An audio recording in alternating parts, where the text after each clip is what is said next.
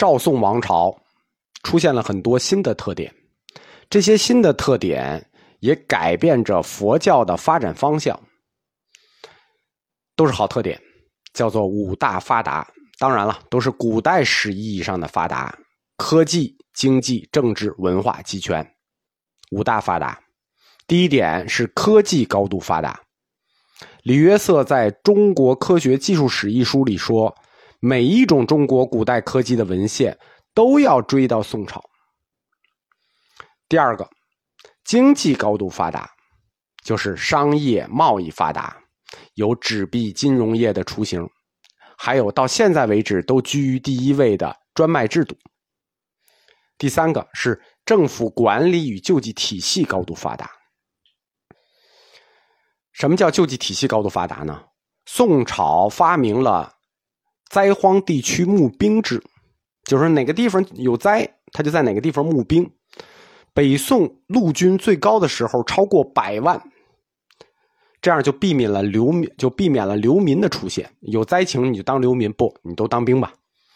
还有就是政府管理，北宋有宋朝有历史上最庞大的官员荣誉系统，就一个处一正九副，官很多。第四点呢，是它文化发达，钱多嘛，钱多自然文化就发达。而且，它之所以文化发达，是因为宋朝是古代最后一个言论自由的时代。看，又有钱，日子又好过，言论又自由，所以这历来宋朝是知识分子最喜欢的时代。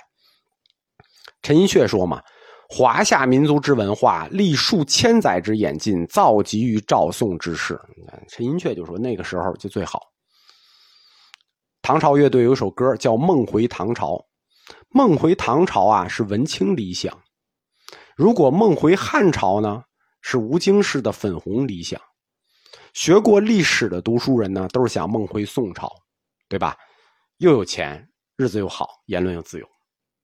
只有宋朝才会出现苏轼式的感慨：“江山风月，贤者才是主人。”这是文化高度发达。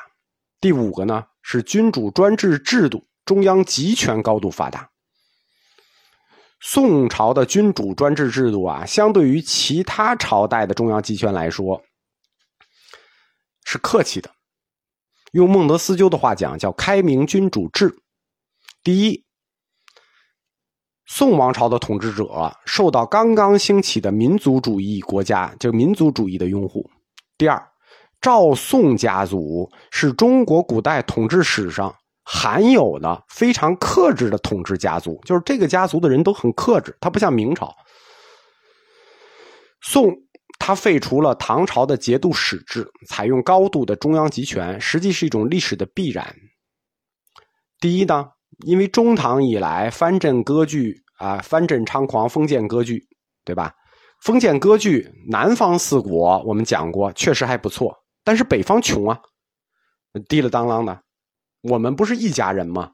所以还得统一，因为统一梦啊是我们文化里面的基因，而且按照孟德斯鸠的地理决定论来说，统一也是我们东亚地形决定的历史必然，因此封建割据就必须结束，历史必然也必须要结束。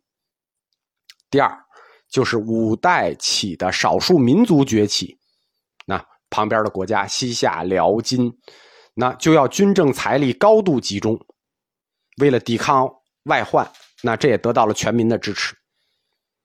而且这是外患上要求集中，地理决定论要求集中，要求统一，内在也要求统一，也要求高度中央集权。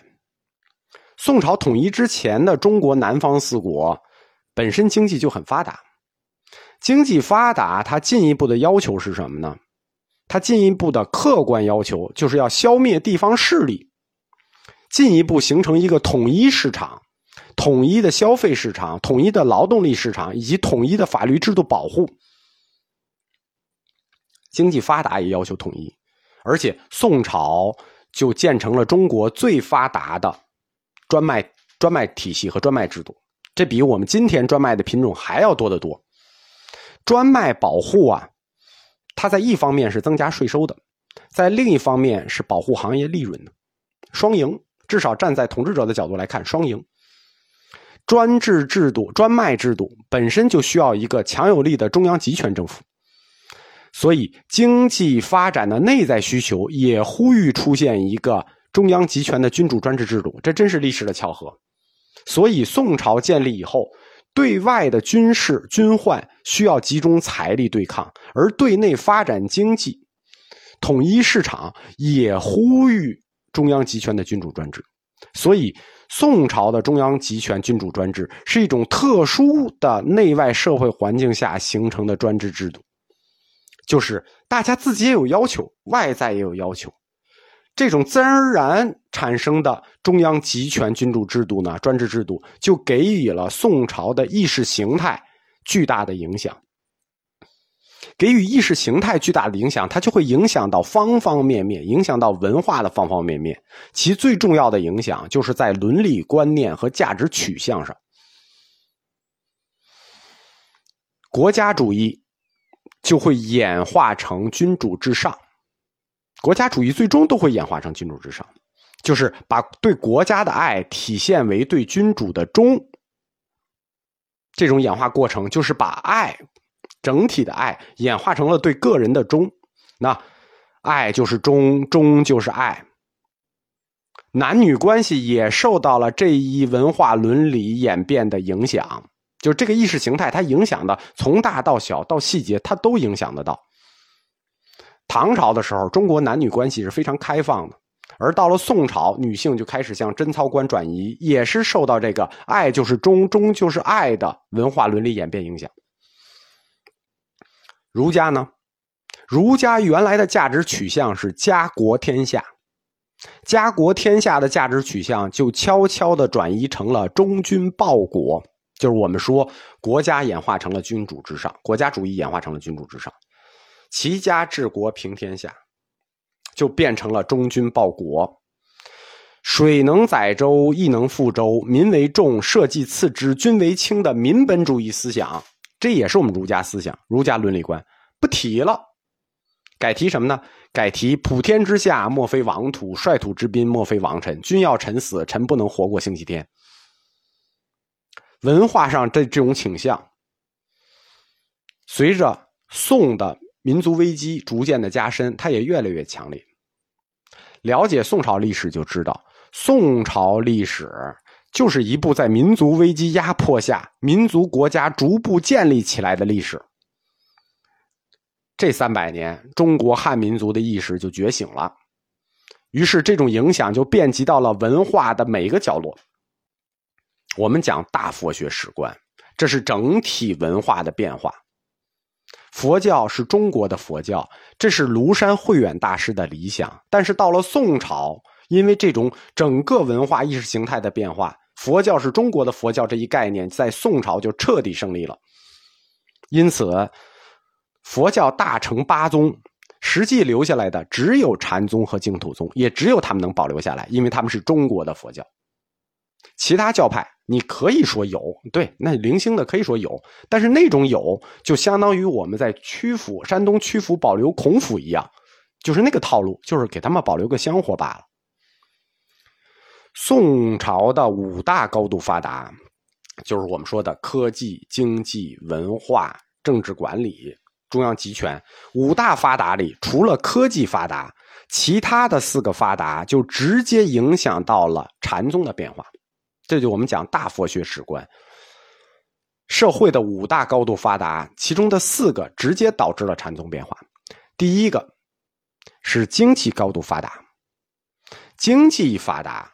大家的日子就好过了，大家日子好过了，就舍得给宗教花钱，对吧？但是也只到舍得为宗教花钱为止，对吧？祈个福啊，捐个钱啊，求个事儿啊，舍得花钱，那寺庙就发达了，那和尚的日子也就好过了，那就不用体力劳动了，对吧？所以自唐中唐以来，这个禅宗的主要存在方式农禅就衰落了，宋朝就没有农禅了。基本没有了，那宋朝是什么呀？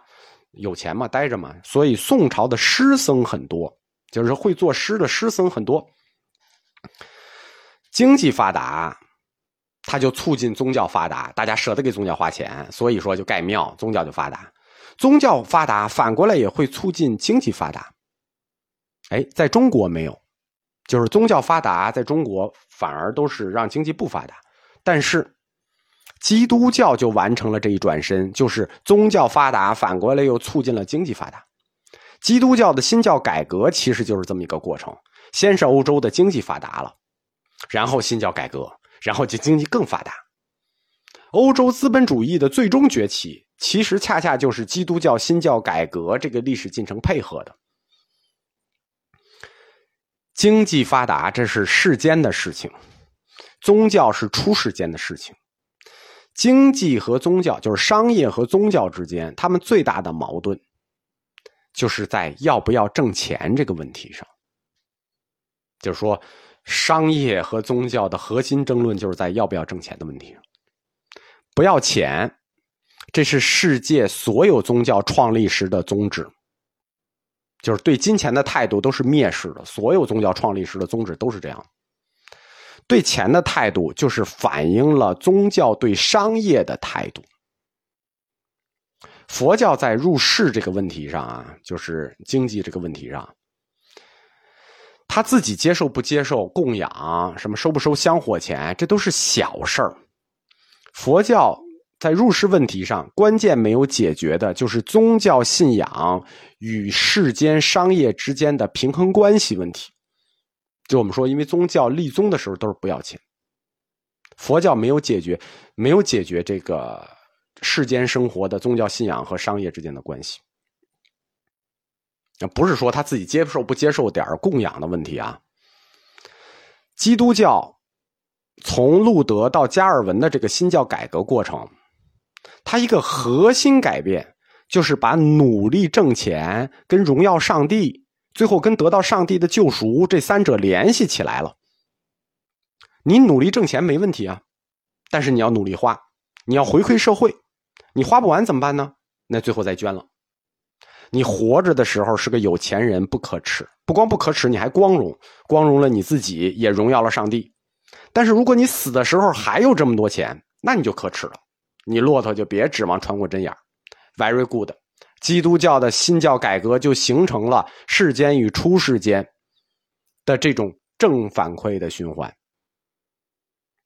基督教改革对资本主义崛起最重要的贡献，就是信仰和钱的关系问题。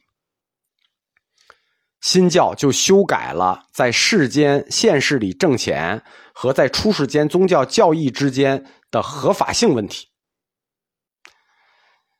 在出世间得救的角度上，让你在世间挣到的钱，最终又回到了社会体系。那有一本专门的书写这个，马克思韦伯的《新教伦理和资本主义精神》，就是阐述这个新教改革的这一巨大理论成果。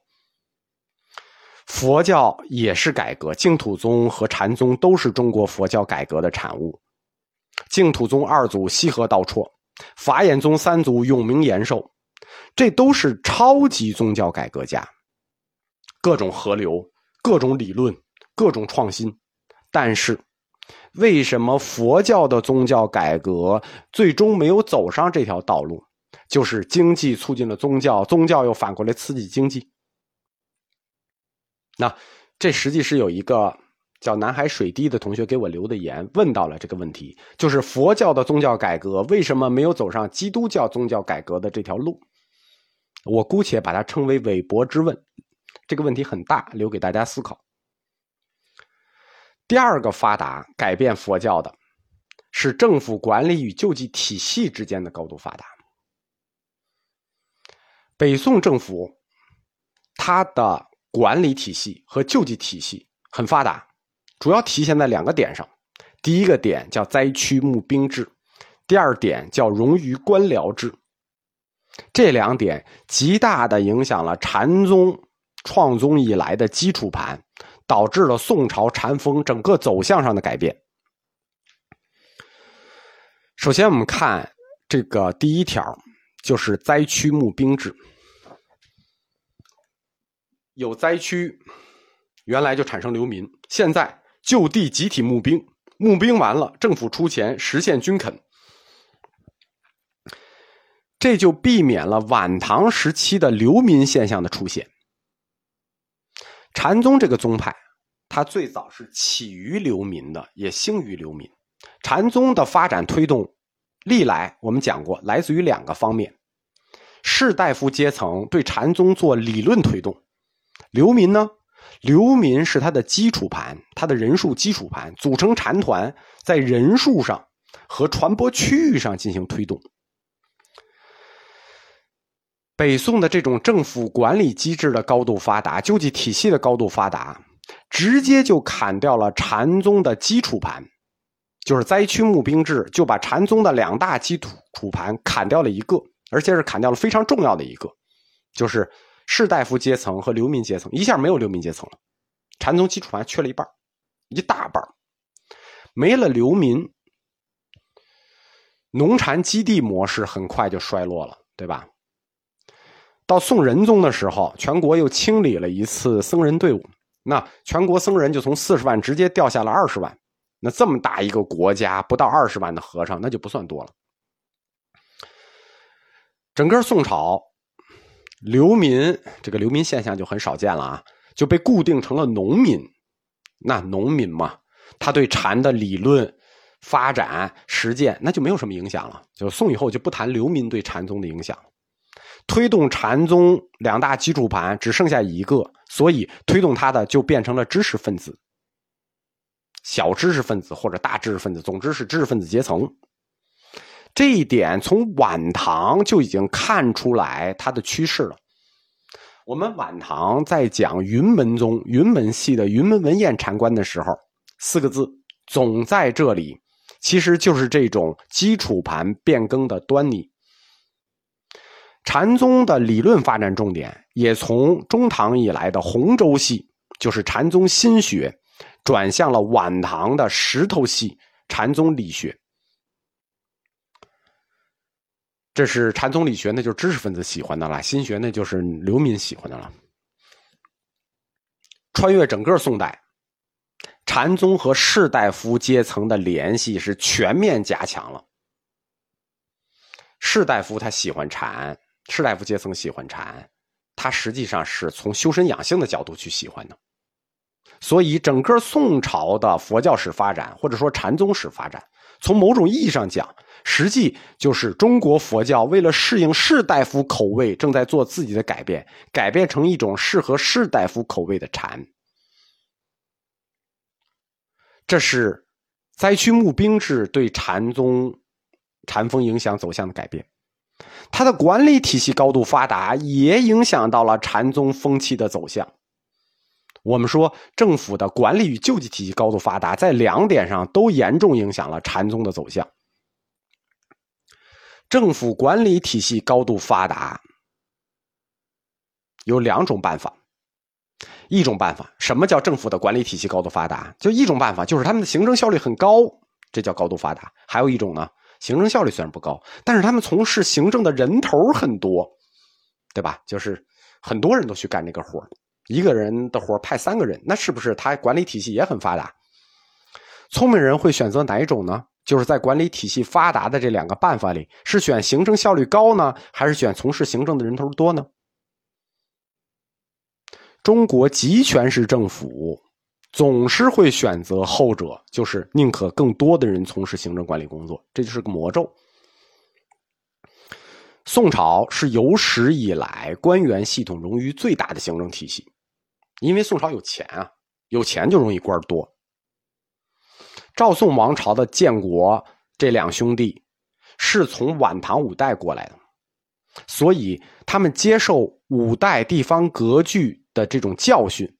他所有赵宋的政治体系设计的初衷，都是为了防止官吏擅权，保证皇权出发的，就是要分权。所有的政治体系设计之初，都是为了分权，把权力分散了啊，你们就不能擅权了。像晚唐是节度使集军政大权于一身，这种事儿不能再发生了。官员大量冗余，我们说他总是选择行政人头多的这种模式。冗余就有一个很大的优势，就是对于中央政府来说，就会形成一个很大的优势是什么呢？就是形成了一种官场压迫力。你不干，有人干，一个处正处，九个副处，对吧？你不想干这个正处，有的是人等着干，你怎么擅权？你拍马屁你都来不及。不，你不光不敢擅权，你还要积极向核心去靠拢。这种分权机制呢，它最初设计的初衷，就是它这种政治体制最初的设计初衷是为了分权，但是它带来的恶果就是互相牵制啊，最后谁也甭想干成事。而且，你以为分权就能避免小人擅权啦？我只能说赵匡胤兄弟俩还是幼稚了。宋朝的官僚机制呢，它最后发展到就是一个小人最后胜利的逆淘汰机制。北宋初建还好，有王安石啊、范仲淹啊这一类。到了南宋，那提出来的都是什么秦桧啊、贾似道之流。这是什么？这叫体制的必然。这种官员荣于体制的必然，一个恶的体质，好人进去他也会变坏。